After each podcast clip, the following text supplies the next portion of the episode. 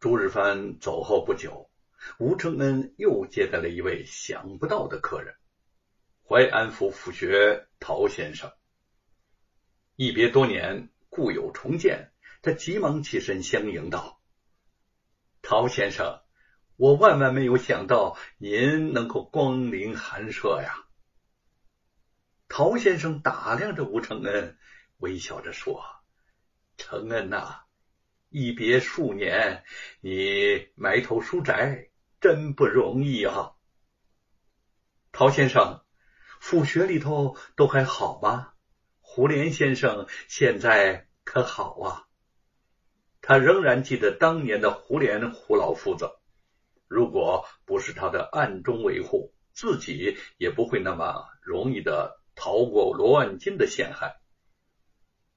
陶先生。低声的叹道：“胡先生已经在两年前仙逝了。”吴承恩对富有才名又有心地善良的胡老夫子极有好感，想不到几年不见，再听到他的音信之时，竟已天人永隔，一时之间心下难过，再也说不出话来。陶先生见他神情黯然，也不禁难过，想起自己今天来此的目的，强笑着说：“哈哈，不说那些伤心的事了。我今天来呀，可是告诉你一件好事。”吴承恩眼圈微红，情绪还没有从得知胡莲过世的消息中恢复，随口道：“好事。” 好事可是从来不找我吴承恩呐。陶先生笑了笑，哈哈哈哈哈！府学已经破例推荐你为岁贡生，可以入京候选，有望在府县任职。怎么样？这是一件好事吧？叶云端茶进来，闻言又惊又喜，立即用期待的目光望向吴承恩。却见吴承恩缓缓的摇头说：“陶先生，我早就立下过誓言，不想涉足官场。对您的厚爱，我恐怕……”叶云的脸上笑意不在，一颗心忽忽悠悠的沉了下去。恍惚间，又听见陶先生说：“你以为是老夫让你做岁贡生的吗？大错特错了。”是你的好友沈坤沈大人来信举荐的。他虽然知道你的志向不在仕途，但还是不愿朝廷失去你这个人才，所以才特意写信力荐。叶云的心中升起了一丝希望，用求恳的眼神看着吴承恩，说：“相公，这是沈坤贤弟一番好意。”陶老先生偌大的年纪，专程来给咱们送信，你就答应了吧。吴承恩沉默的抱起身边的美猴王，轻轻的抚摸着他的绒毛。陶先生只以为他已经答应了，刚要起身，却听他语气坚定的说：“陶先生，既然是沈坤贤弟举荐我，那我就更不能答应了。”陶先生不解的与叶云对视了一眼，哎，为什么呢？叶云将目光避开，转头望到别处，心中的热忱又变得一片冰凉，语气淡淡的说：“陶先生，我家相公是怕落一个盘权结贵、依靠关系做官的恶名。他深知吴承恩的为人。”只怕是永远也没有再做官的希望了。果然，吴承恩点头说：“山阳县人人人都知道我和沈坤亲如兄弟，若在他的举荐下做了官，我担心沈坤也会被人授之以柄，诬陷他徇私舞弊，有损他的清名。不要说是在府县任职，就是在京城任职，我也如芒在身呐。”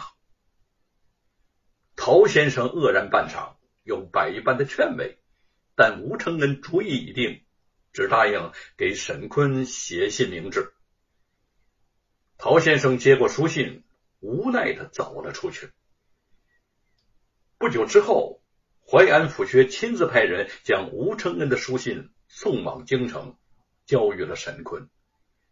沈坤此时已经成亲，和妻子灵珍感情甚笃。他接到了吴承恩的来信，虽早料到如此，但仍不免有些失望。承恩兄的才学远胜于我，他不出来做官儿，这是本朝的损失啊！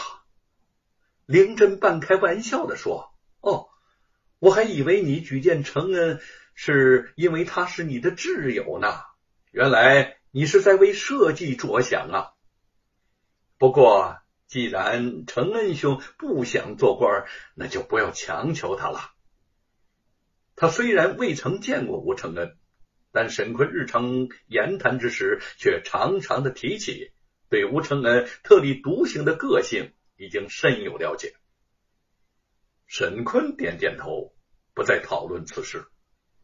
看着灵珍高高隆起的腹部，目中流出了温柔的神色，说道：“承恩兄确实是一个堂堂君子。夫人呐，我有一事要和你商量。”灵珍笑着说：“什么重要的事情还要与我商量啊？你要即将临盆了，倘若生一个男孩，来日……”就叫他与承恩兄家的凤毛侄结拜成兄弟。若生女孩，我们两家就结成秦晋之好。你看怎么样啊？灵真笑起来了，哈哈哈哈！老爷，这还用商量吗？你做主就是了。不过，我若是生下女孩，年龄比凤毛小了几岁，怕是年龄不相当啊。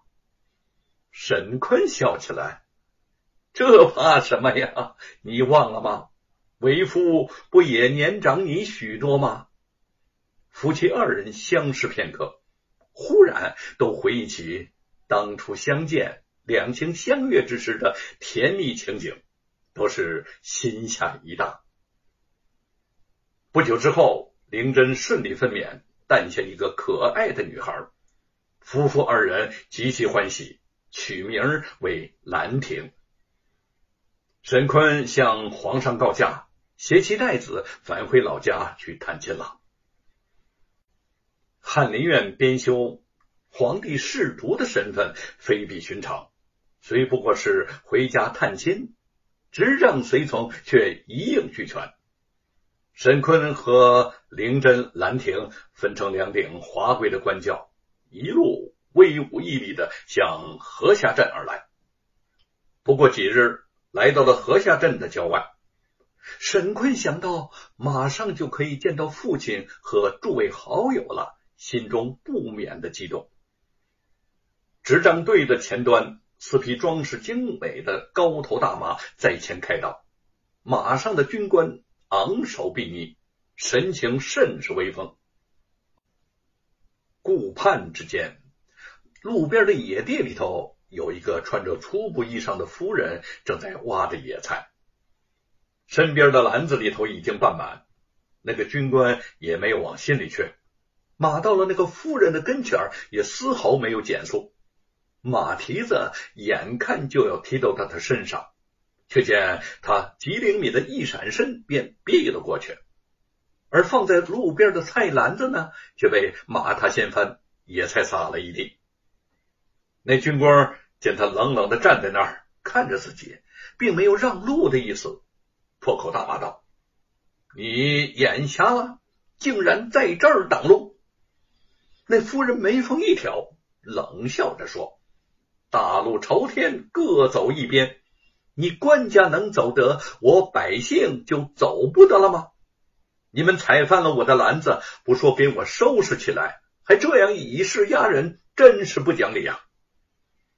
军官大怒，他平时仗势欺人惯了，今天竟被这个小镇的村妇抢白了一顿，当下一边怒骂，一边抡起了马鞭向他的头上打来。原以为这下子非把他打得头破血流不可，没想到那个夫人突的一扬手，稳稳的揪住了马鞭，先手一用力，竟将那个军官给拉下马来了。执政队顿时大乱，众军官吃惊之余，纷纷拔出兵器，把他满满的围在了当中。